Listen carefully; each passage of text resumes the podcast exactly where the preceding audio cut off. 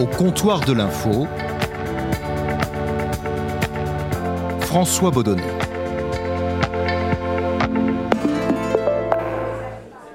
Et à mes côtés, aux zinc du comptoir de l'info, j'ai été rejoint par Pierre Aski. Salut Pierre. Salut François. Merci beaucoup d'avoir momentanément euh, délaissé le, micro de France Inter pour celui euh, de ce podcast estampillé France Télévisions une balado-diffusion, j'adore ce terme, que l'on retrouve d'ailleurs également sur la plateforme de podcast de Radio France. Donc merci à, la Maison Ronde. Alors Pierre, tu es euh, chroniqueur de politique internationale euh, dans la matinale d'Inter, tu écris dans l'Obs et tu es également le président de Reporters sans frontières. Depuis toujours, tu décryptes pour les auditeurs et pour les lecteurs euh, les enjeux de la géopolitique et depuis le 24 février, jour du début de l'invasion de l'Ukraine par la Russie, eh bien la géopolitique est entrée violemment, j'ai envie de dire, dans la vie quotidienne des Européens, avec une guerre de grande ampleur sur le sol européen. Est-ce que tu penses, Pierre, que ce conflit est couvert, j'ai envie de dire, de manière correcte par les médias français?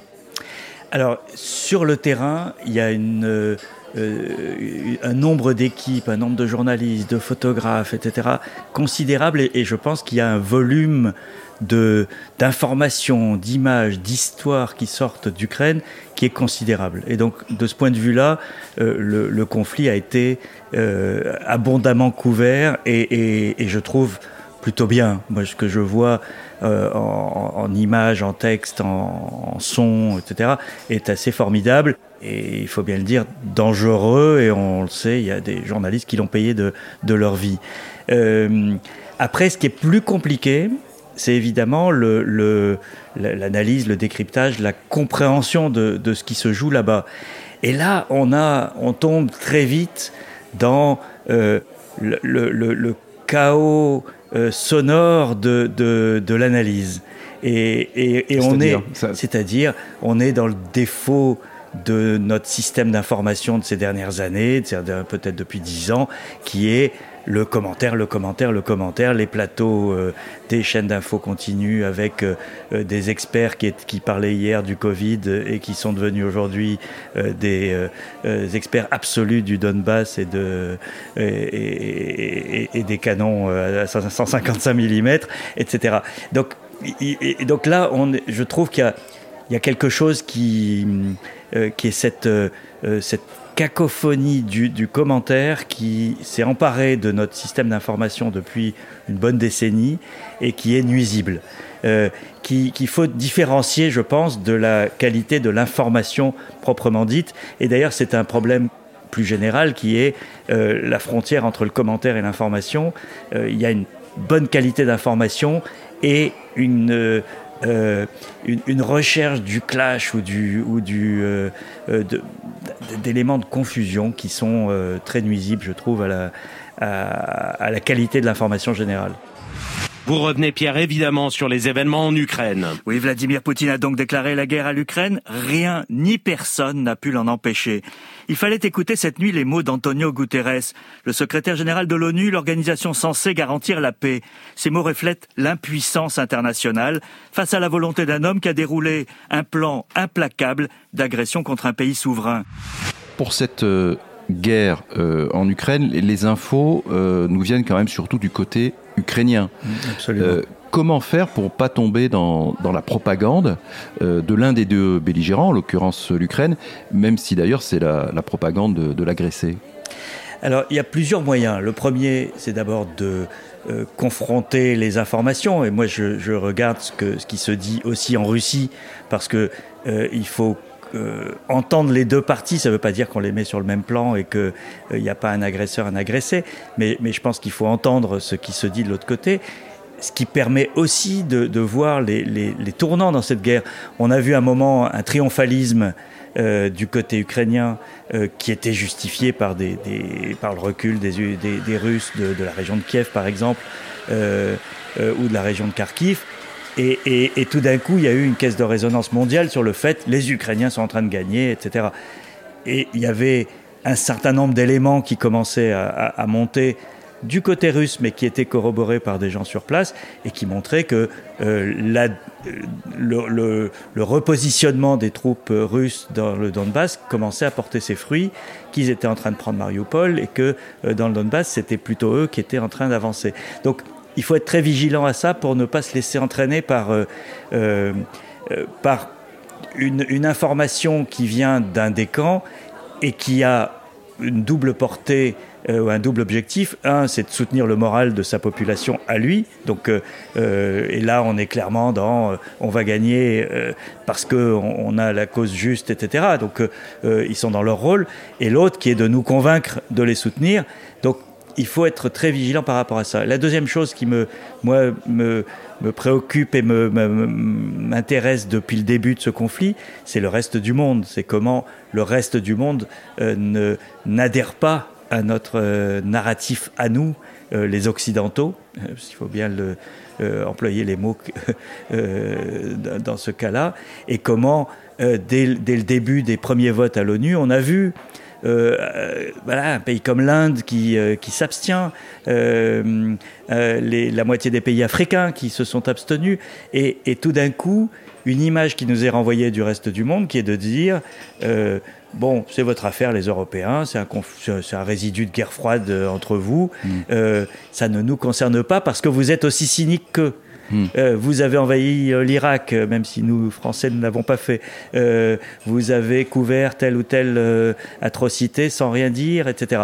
Et donc, si on n'est pas vigilant aux, différents discours qu'il peut y avoir dans le monde, on ne comprend pas l'enjeu global. Alors, sur ce point précis, il y a eu quand même un, discours de la France qui était quand même de dire au début on est très soutenu. Enfin, l'Europe est soutenue, la France est soutenue, et, peu de pays euh, euh, soutiennent la Russie. Alors, on sait que c'est. En fait, il y a peu de pays qui soutiennent la Russie, mais comme tu le dis, il y a énormément de pays qui sont abstenus et qui finalement qui disent c'est votre affaire. Est-ce que c'est pas compliqué de donner la voix de la, réalité, j'ai envie de dire de la vérité, quand euh, le discours dominant est quand même, sur le plan journalistique, assez influencé par la position officielle de la France? Alors, c'est un beau défi d'une certaine manière pour un journaliste. Et c'est vrai que moi j'ai cette chance euh, d'avoir une, euh, une, tribune quotidienne qui est cette chronique euh, sur France Inter à une heure de très grande écoute dans laquelle j'ai une liberté totale. Et, ça m'a permis assez vite de, de, nuancer ce discours officiel qui était de dire le monde entier condamne la Russie ou la Russie est isolée. Moi, c'est quelque chose qui me et on l'avait déjà entendu sur des, crises précédentes, de dire qu'un pays est isolé parce que l'Europe le condamne. Bah, euh, le monde a changé. Le monde ne fonctionne plus comme ça. Il suffit pas que les Occidentaux disent un truc pour que le reste du monde s'aligne. Si on, si on ne euh, n'utilise pas cette, cette compréhension qu'on peut avoir pour, non pas contredire, mais nuancer un discours officiel qui lui aussi a ses, euh, euh, ses objectifs politiques très clairs, euh, on fait pas notre boulot. Mais est-ce qu'après une chronique sur, sur l'Ukraine, il t'est arrivé d'avoir un coup de fil du Quai d'Orsay ou voire même de l'Élysée en disant attention ce que vous dites Alors jamais. je pense qu'ils ils, sont. alors, pour, en fait, ils me le disent quand je les croise. Euh, l'autre jour quand même vous, euh, vous nous avez euh, critiqué euh, sur tel truc, etc. Euh, on me fait des petites remarques quand on se croise, à des briefings ou, ou autre. mais, tu prends, mais jamais. ça, tu prends ça comment toi? Oh bah, comme un compliment. je, je, je, suis je suis ravi d'abord qu'ils écoutent et, et qu'ils saisissent effectivement euh, euh, quand on n'est pas dupe d'un discours officiel. Euh, mais personne, mais je, vraiment personne, depuis ça fait 4 ans maintenant que je fais cette chronique, ne m'a jamais appelé pour me dire vous ne devriez pas dire ça, comment vous osez dire ça, etc. Jamais, jamais, jamais.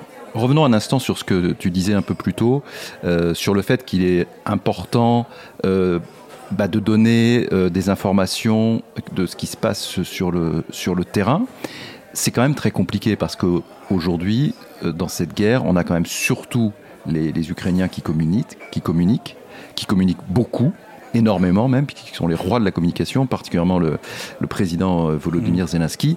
Et puis de l'autre côté, on, a aussi une communication ou une propagande hein, de, de, de, la Russie, mais c'est quand même très déséquilibré, c'est complètement asymétrique. Comment toi, en tant que journaliste, en tant que chroniqueur, tu arrives à obtenir des informations sourcées, fiables, euh, en provenance de l'Ukraine?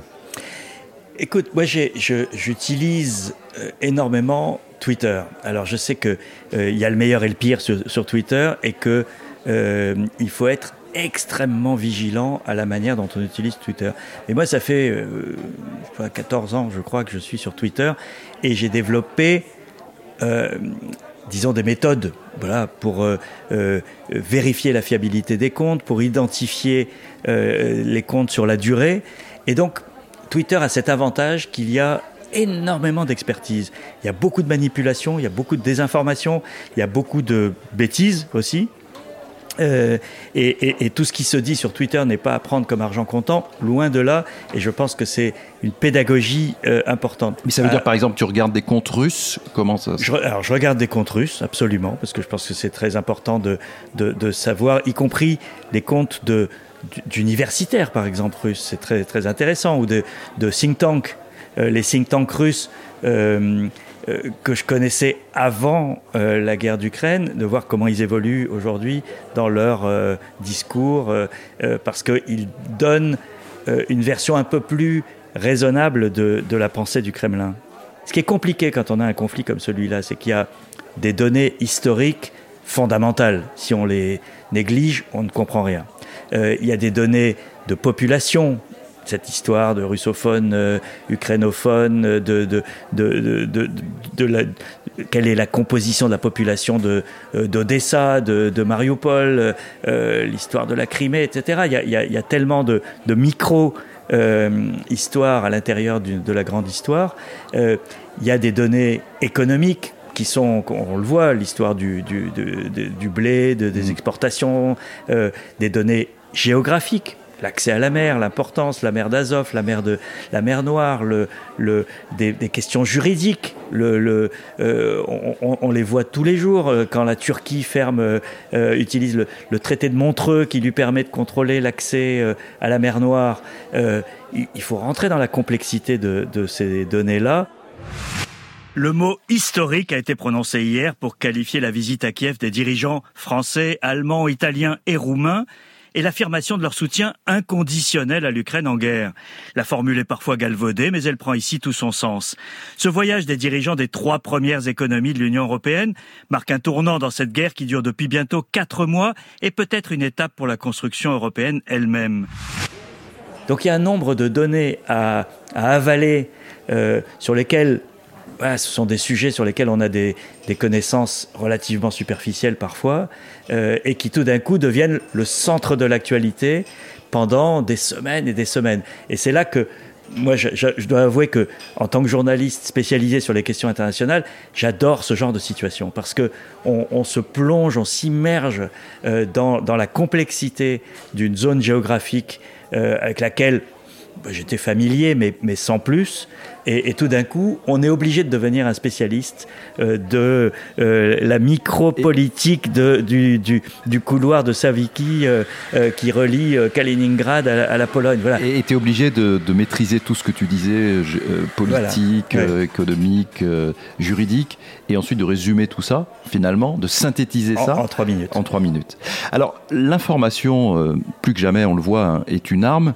et mon sentiment, mais tu vas me dire si tu es d'accord, c'est que Vladimir Poutine a intérêt à ce que la lassitude euh, gagne les médias européens par rapport à cette guerre euh, euh, d'Ukraine, que ce conflit en fait se banalise pour que la pression des opinions publiques baisse sur les, sur les dirigeants européens. D'abord, est-ce que tu es d'accord avec cette analyse? Oui, je pense que Poutine est au pouvoir depuis suffisamment longtemps pour comprendre comment fonctionnent le, les cycles euh, d'information et c'est vrai que le, la capacité de, euh, d'attention euh, des publics occidentaux est à, ses limites et que régulièrement, on a des sujets qui font la une pendant 15 jours, 3 semaines, etc. Et puis ça, retombe parce qu'il y a une nouvelle crise qui arrive. Et, là, est-ce que tu crois que c'est ce qui est en train de se, produire pour l'Ukraine? pas encore. Pas encore. C'est un risque? Mais c'est un risque parce que, et c'est un calcul que doit faire Poutine, parce que ça,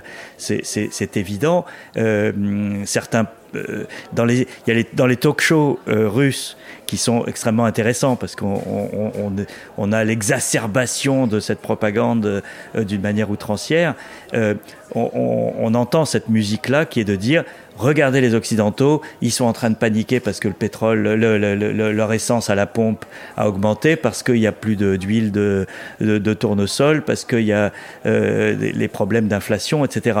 Et, ils savent que nous, et on le voit dans nos débats politiques en, France, mais partout en Europe, euh, on, a cette schizophrénie entre d'un côté, 80% euh, de la population soutient l'Ukraine, et considère que la cause ukrainienne est juste euh, contre l'agression russe, etc.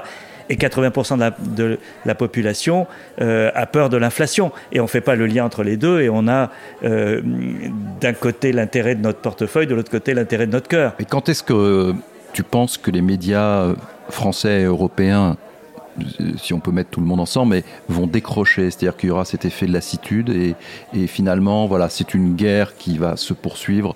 J'ai presque envie de dire sans nous. Et c'est quand? C'est cet été parce qu'on va parler d'autre chose. Il y a le risque de l'été. Il y a le risque de l'été, évidemment, et il y a le risque de la montée de ces euh, euh, causes économiques et sociales dans, laquelle nous sommes, dans lesquelles nous sommes plongés et, nous allons euh, nous enfoncer euh, de plus en plus au cours des prochains mois, puisque on est dans un climat de, quasi-récession, de, euh, de, problèmes économiques croissants, qui vont prendre de plus en plus de, place et, en laisser moins à, la guerre en Ukraine, avec un petit facteur supplémentaire, c'est que c'est une guerre qui est devenue une guerre de position.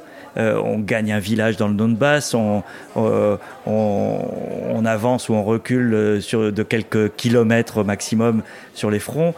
Et, ça ne fait pas des histoires journalistiques mmh. très exaltantes. Et c'est là que, que peut-être il faut être vigilant à ne pas oublier l'Ukraine. Alors tu parlais tout à l'heure de, des risques qui euh, se profilent et qui sont déjà présents sur le territoire européen avec par exemple l'inflation. Euh, la position russe c'est de dire euh, les prix augmentent en Europe à cause des sanctions européennes, ce qui est factuellement faux. et malgré tout, on a quand même le sentiment que ça commence à, porter cette, cette propagande. Est-ce que tu ressens ça aussi? Est-ce que la propagande russe et je parlais tout à l'heure de propagande ukrainienne. Euh, est-ce que la propagande russe en France n'est pas en train d'infuser? Alors, euh, je pense qu'il y a, euh, une petite musique qui passe, effectivement, qui est à la fois celle de dire, mais à quoi elle sert cette guerre? Tout ce que tout ce qu'on fait, c'est avoir des prix qui montent et des problèmes, etc. donc ce, petit côté un peu lâche, il faut bien le dire, euh, qui est de, dire euh, protégeons notre confort et puis bon, ben, tant pis pour les Ukrainiens.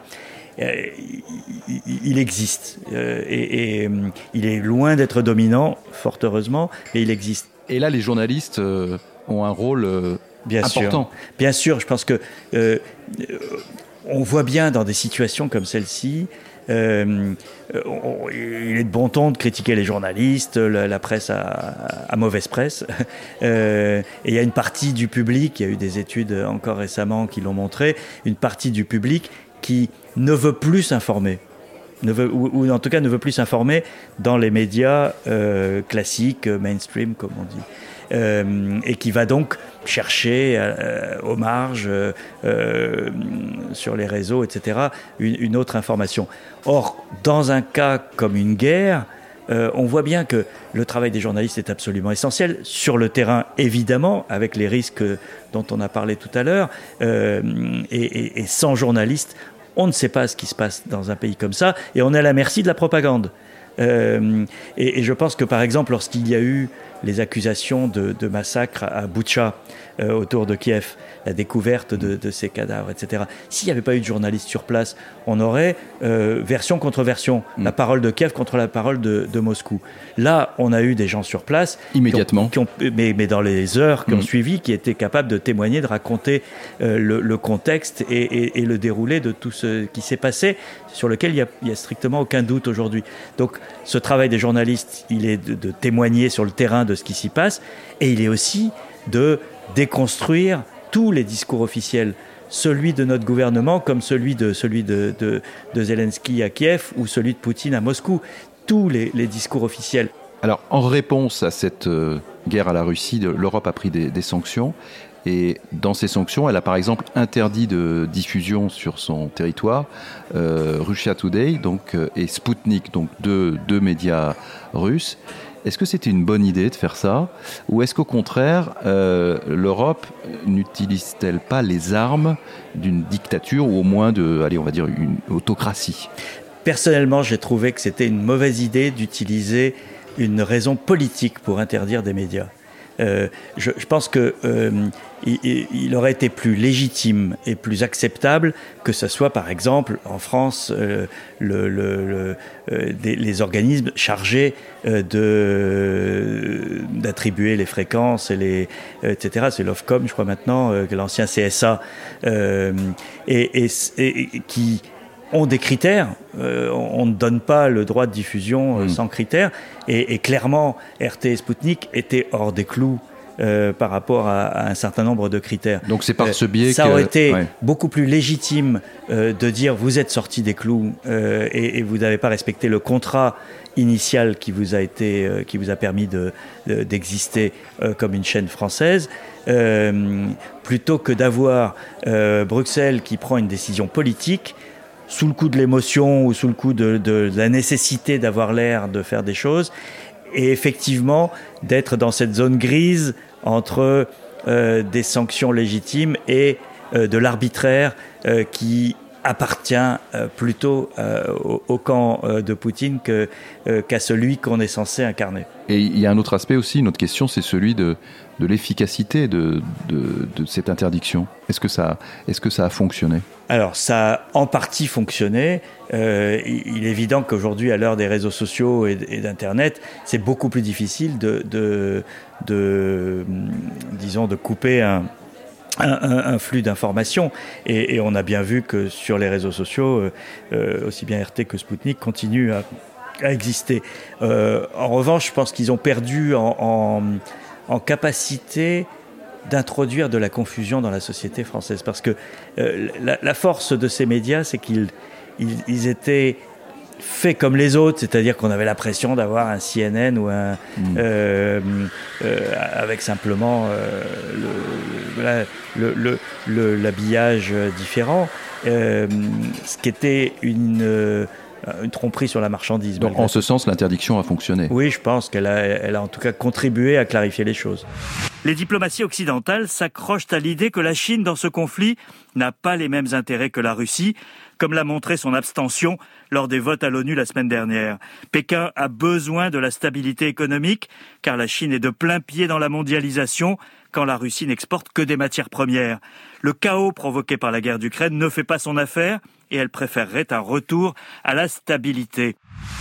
Pierre, tu as été correspondant euh, en Afrique du Sud, euh, euh, au Moyen-Orient et en Chine pour l'agence France Presse, puis pour le journal Libération. de ces trois parties du monde, quelle est celle qui t'a le plus fasciné? C'est difficile à dire parce que l'Afrique du Sud a été une expérience incroyable parce que euh, j'y étais à l'époque de l'apartheid. C'était mon premier poste, j'étais tout jeune journaliste. Et euh, la découverte d'un système aussi monstrueux que, pouvait être l'apartheid, euh, des luttes, puisque je suis arrivé, en fait, Albert Londres disait que l'absence de chance c'était une faute professionnelle pour les journalistes. moi, j'ai eu la chance d'arriver en Afrique du Sud le 1er juin 1976. Euh, donc il y a fort longtemps. Euh, et le 16 juin, Soweto a explosé et, si on fait aujourd'hui le, compte à rebours de la fin de l'apartheid, on démarre au 16 juin 76. C'est le début de la fin de l'apartheid 15 ans plus tard. Et toi, tu étais arrivé 15 jours Moi, je suis arrivé 15 jours avant. Euh, j'avais 23 ans, j'avais euh, aucune expérience du terrain, et tout d'un coup, je me suis retrouvé sur un volcan en, éruption. Euh, et j'avoue que humainement et professionnellement, ça a été une expérience absolument fascinante et, je garde un attachement à l'Afrique du Sud très, très fort. J'y suis encore retourné il y a, trois ans. C'est un pays que je continue à suivre et dans lequel j'ai encore des amis. Mais je dois dire que la Chine euh, est, évidemment un, pays continent, un pays qui a une, une, histoire, euh, des enjeux tellement majeurs euh, que euh, euh, je suis tombé dans la marmite, c'est-à-dire que mon intérêt pour euh, tout ce qui touche à la Chine est absolument colossal. Ça tombe bien parce que c'est un pays qui est au, cœur de la transformation du monde et que c'est très compliqué de, dire qu'on comprend ce qui se passe en Chine parce que c'est d'une complexité folle, mais c'est le pays qui aujourd'hui me fascine le plus et sur lequel j'avale tout ce que je peux avaler comme information et comme, euh, comme lien aussi personnel. Et quand tu te retournes vers, vers ta carrière, euh, de, de, cette carrière, de, de, cette décennie de journalisme, est-ce qu'il y a un moment, un reportage euh, dont tu gardes un, un, souvenir particulièrement ému? En 2001, j'étais dans un petit village très pauvre du nord-ouest de la Chine et au moment où je quittais ce village, une femme me remet trois carnets et une lettre. Quelques jours après, euh, je me fais traduire ces textes. C'était le journal euh, personnel d'une écolière qui racontait le parcours du combattant euh, d'une fille de paysan pauvre qui veut aller à l'école. Et la lettre, elle était adressée à sa mère, qui venait de lui annoncer qu'elle n'irait plus à l'école parce qu'il n'y avait plus d'argent dans la famille. Et elle lui disait Tu me condamnes à la misère, tu peux pas me faire ça. Même pour être un agriculteur aujourd'hui, il faut de l'éducation.